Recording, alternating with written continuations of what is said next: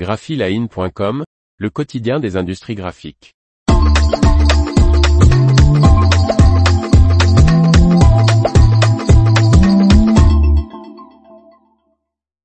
Des ventes et bénéfices sans précédent pour UPM. Par Martine Lauré. Avec plus 21% des ventes, le quatrième trimestre de l'année est le deuxième meilleur trimestre de tous les temps pour le papier. Un retour des bénéfices à un niveau avant pandémie avait été enregistré lors du bilan 2021.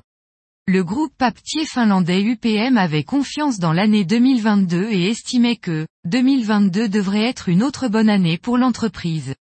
Une prévision devenue réalité puisque la publication des états de l'exercice 2022 confirme des résultats records.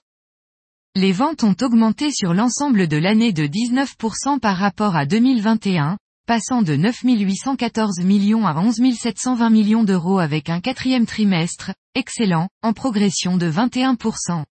Les ventes ont augmenté dans les domaines d'activité UPM Communication Papers, UPM Raflatac, UPM Energy, UPM Specialty Papers et UPM Plywood et ont diminué dans UPM Fibre.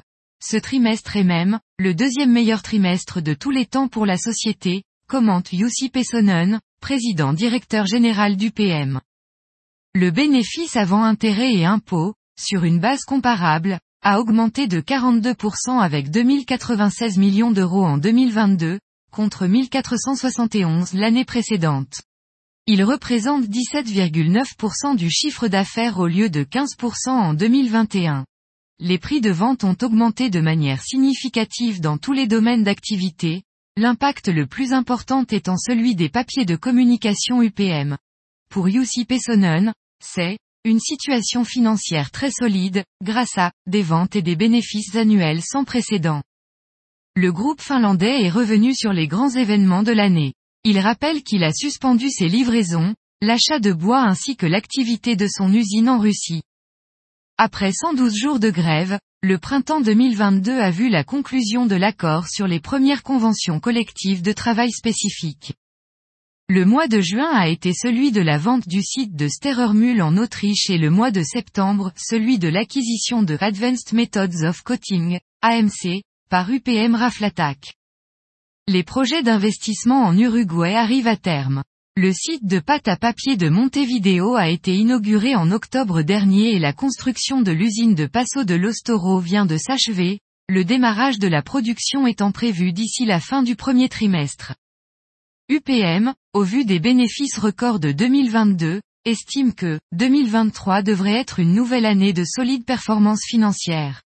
Le résultat d'exploitation comparable d'UPM devrait augmenter au premier semestre 2023 par rapport au premier semestre 2022. Cependant, la prudence reste de mise. UPM souligne que de nombreux paramètres positifs et négatifs sont à prendre en compte, l'économie européenne, mondiale et chinoise, le conflit Russie-Ukraine, les effets persistants de la pandémie, les coûts de l'énergie, la réglementation connexe en Europe et la mise en service prochaine de la centrale nucléaire d'Olkiluoto à l'ouest de la Finlande. L'information vous a plu? N'oubliez pas de laisser 5 étoiles sur votre logiciel de podcast.